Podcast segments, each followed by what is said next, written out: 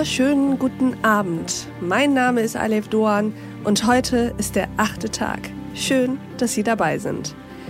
In diesem Podcast möchte ich mit Ihnen, liebe Hörerinnen und Hörer, und mit meinem jeweiligen Gast des Abends Deutschland neu denken.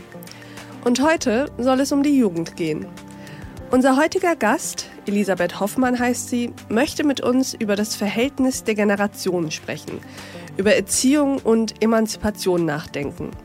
Junge Menschen, sagt sie, bestehen nicht nur aus Kopf und Hirn, nicht nur aus Ambitionen und Zielen, sondern eben auch aus Herz und Seele. Liebe Elisabeth Hoffmann, wie schön, dass Sie bei uns sind. Wollen Sie sich uns mal vorstellen? Ja, also so viel zu sagen gibt es da eigentlich gar nicht. Ich arbeite bei der Konrad-Adenauer-Stiftung im Bereich Familie und Jugend. Ich habe selber drei Kinder und ich finde, Familie ist eigentlich das komplexeste, schwierigste, aber auch lohnendste Thema, das es gibt in meinem Leben. Und Familie ist etwas, das alle Menschen verbindet. Dazu muss man gar nicht selber Kinder haben. Es reicht ja auch die Erfahrung des Kindseins. So dass ich finde, dass Familie auch etwas enorm Integratives hat. Etwas, das eigentlich alle Menschen auf der Welt erfahren haben. Und Sie, Frau Hoffmann, haben sich die Generation sehr genau angeschaut. Lassen Sie uns mal teilhaben an Ihren Erkenntnissen. Sie haben das Wort. Ja, danke. Haben Sie eigentlich mitbekommen, liebe Hörerinnen und Hörer, was das Jugendwort des Jahres ist? Als Jugendwort des Jahres 2020 wählten junge Menschen Lost. Damit verbindet sich das Gefühl der Desorientierung und der Unsicherheit. Verlorensein zeigt sich besonders deutlich bei dem Thema Beruf und Berufsfindung. Junge Menschen ertrinken förmlich in den Optionen. Eine große Ausbildungsstudie des Instituts für Demoskopie Allensbach und des Jugendforschers Klaus Murrellmann kommen in Kapiteln mit Überschriften wie Jugend ohne Plan oder Azubis im Land der zu vielen Möglichkeiten zu dem Ergebnis, dass nur 29 Prozent von älteren Schülerinnen und Schülern überhaupt eine etwas genauere Vorstellung hinsichtlich ihres Berufsweges haben. 70 Prozent geben an, eine vage bis überhaupt keine Vorstellung über ihren Beruf zu hegen. Für die Schüler dieser neunten Klasse steht das Thema Berufswahl auf dem Lehrplan. Einige sind noch unschlüssig, wo es mit ihnen mal jobmäßig hingehen soll. Wenn man in diesem Alter nicht Bescheid weiß oder auch nicht weiß, wie man sich selber sozusagen diese, diese Vielfalt der Arbeitswelt erarbeitet, dann vertun die jungen Menschen Chancen, aber auch die Gesellschaft. Ein großer Teil der jungen Menschen spricht zwar mit ihren Eltern über die Berufswahl, aber nur die Hälfte empfindet diese Gespräche auch als hilfreich. Und das gilt vielmehr auch noch für das Internet. 70 Prozent der Jungen nutzen es, aber nur die Hälfte findet, dass es ihnen weiterhilft. De facto liegen die Studienabbrüche an den Universitäten derzeit bei 32 Prozent in den Bachelorstudiengängen und 19 Prozent in den Masterstudiengängen, so das Deutsche Zentrum für Hochschul- und Wissenschaftsforschung. Vielleicht sollten Sie und ich, also wir, unsere Rolle als Lebensältere hinterfragen. Von den Jungen, und das zeigt nämlich meine Recherche, gehen eindeutige Signale aus. Bei aller Coolness, die durch sorgfältige Ästhetik vermittelt wird, scheinen sie verletzlicher verlorener und hinwendungsbedürftiger zu sein, als es dem Jugendideal der älteren Generation entspricht. Und was ich auch entdeckt habe, wir haben ihre Leidenschaft für Kreativität und Gestaltung viel zu wenig erkannt. Vielleicht ist es ja auch tröstlich für uns, die wir altern.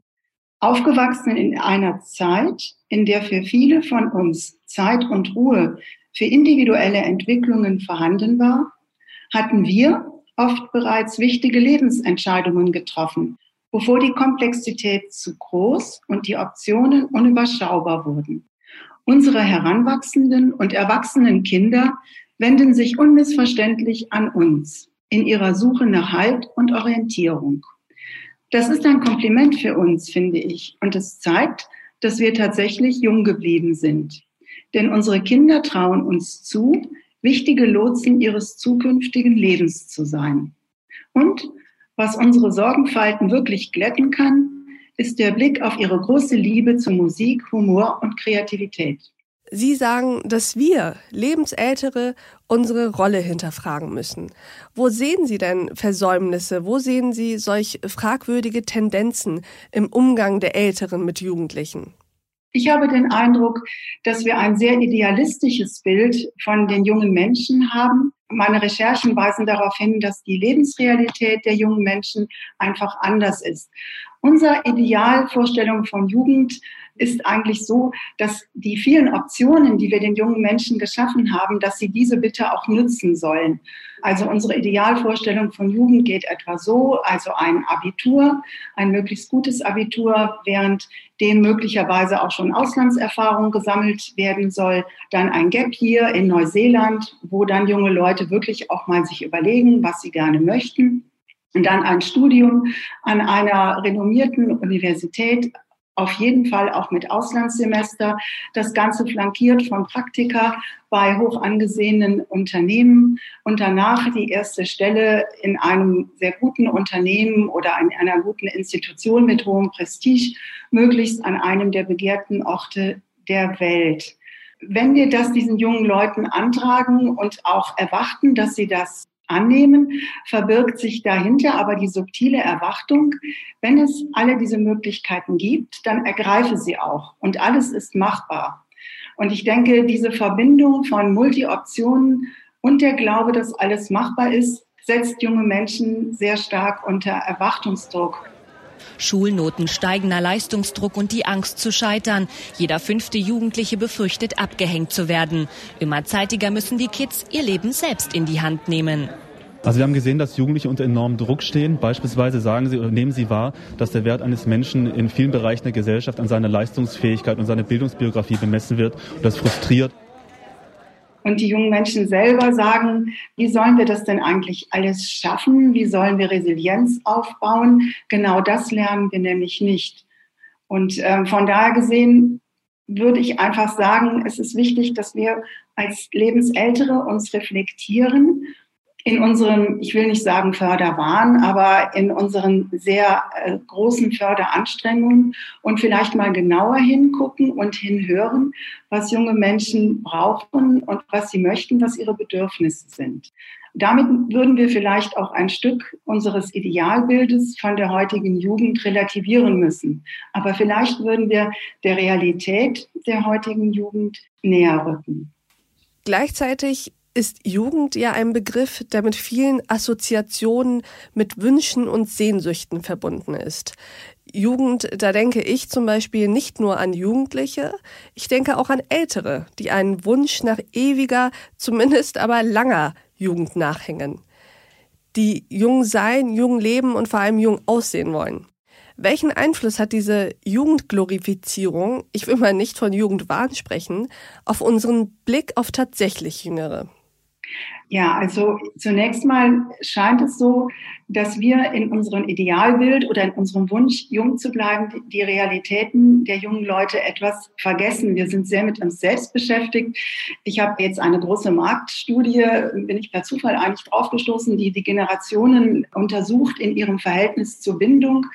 Und da gelten die 55 bis 65-Jährigen äh, eigentlich als diejenigen, die jung bleiben möchten. Die möchten ihre zweite Jugend erleben. Sie möchten aktiv sein. Und in dieser Studie werden sie als Grace Starter bezeichnet. Also es wird alles nochmal neu verhandelt, vielleicht auch neuer Beruf. Das ist ja auch manchmal notwendig. Neuer Partnerin, Partner ist vielleicht auch manchmal notwendig, beschäftigt uns aber halt eben total.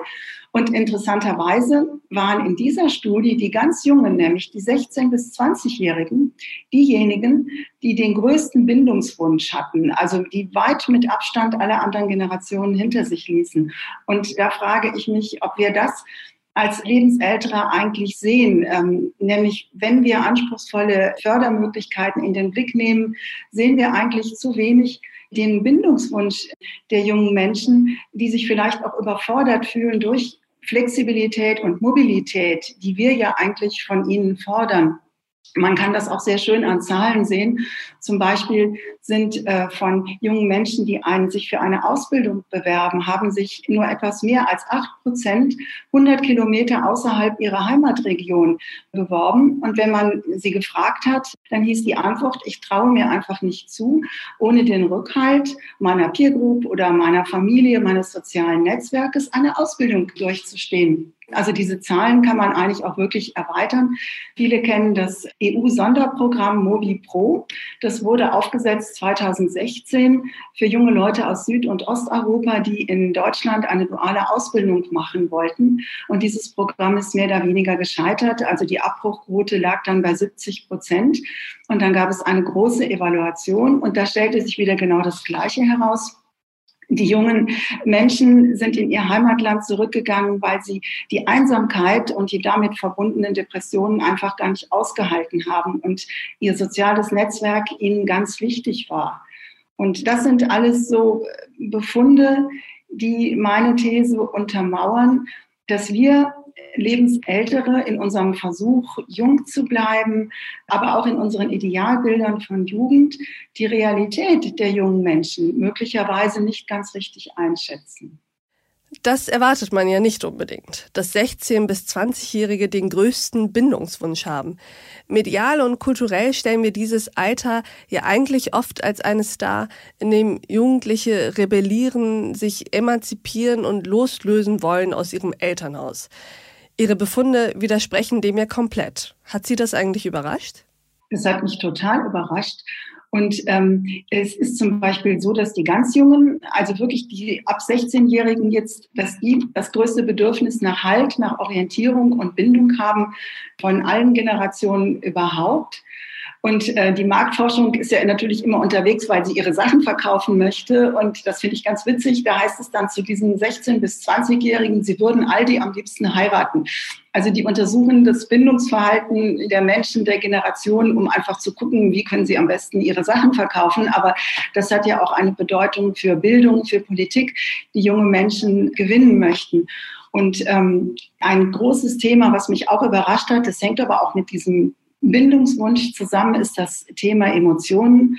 Da hätte ich jetzt auch nicht gedacht, dass das absolute Hauptthema von jungen Menschen wäre.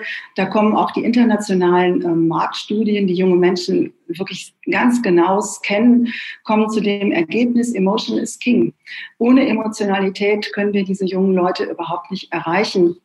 Und diese großen Marktforschungsinstitute gehen über Social Media, die gehen über die Posts, über die Feeds und haben da im Grunde den idealen Jagdgrund, um äh, junge Leute wirklich genau zu sezieren fast. Und die jungen Leute selber nutzen die medialen Werkzeugkisten für Kreativität. Und sie, sie lieben diese Kreativität. Das hat mich auch total überrascht. Das hätte ich jetzt nie gedacht, dass sie Musik lieben, dass sie Humor lieben wie nichts anderes.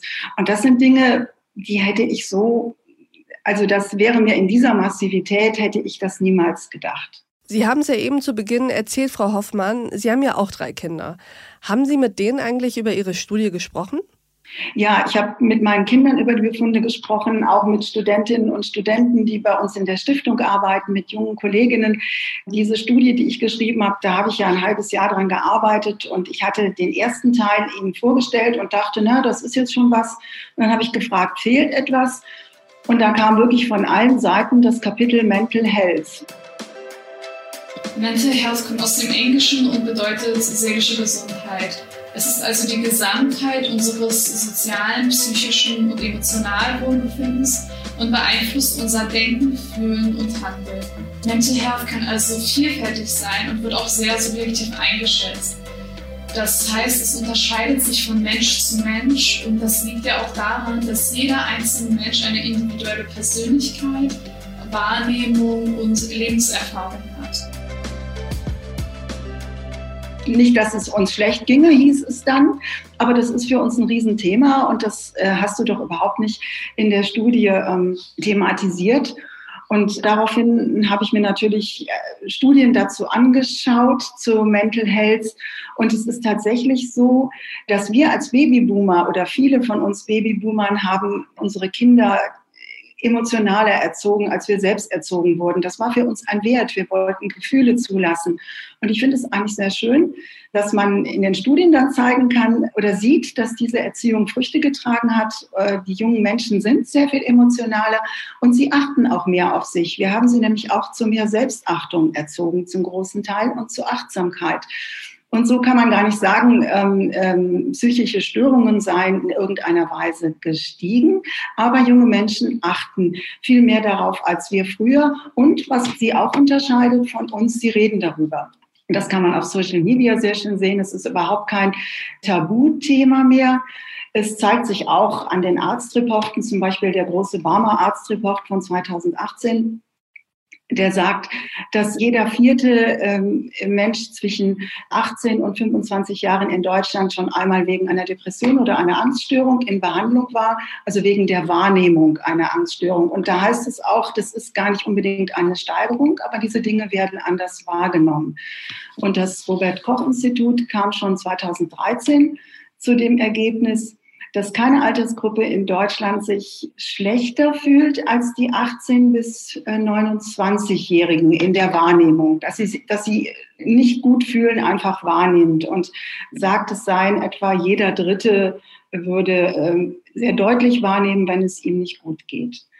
Das wird auch auf Social Media wird es sehr häufig thematisiert. Das berichten auch die Studien. Und da gibt es einen viel gelikten Joke, ähm, der da heißt, ich liebe es, wie ähm, die Älteren uns Jungen immer mit Avocado-Toast und Selfies in Verbindung bringen, obwohl wir selber eigentlich ziemlich oft darüber nachdenken, ob wir überhaupt in diesem Leben bleiben wollen.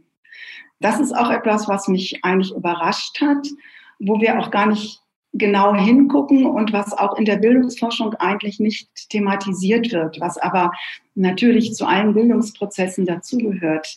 Die Frage, wie fühle ich mich, wie fühle, äh, fühle ich mich wohl, bin ich aufnahmefähig, bin ich unbelastet, um diese ganzen Dinge aufzunehmen, die diese riesige, mittlerweile ja globale Förderwelt jungen Menschen bietet. Familie ist das schwierigste, komplexeste und lohnenswerteste Thema, sagten Sie zu Beginn. Ich glaube, da werden Ihnen nur wenige widersprechen. Haben Sie also vielen Dank, Frau Hoffmann, dass Sie die Ergebnisse Ihrer Studie heute im achten Tag mit uns geteilt haben. Ja, herzlichen Dank auch für Ihre Freundlichkeit. Ich war auch ein bisschen aufgeregt, aber das war eigentlich weg, als ich Sie gesehen habe und mit Ihnen gesprochen habe. Vielen Dank.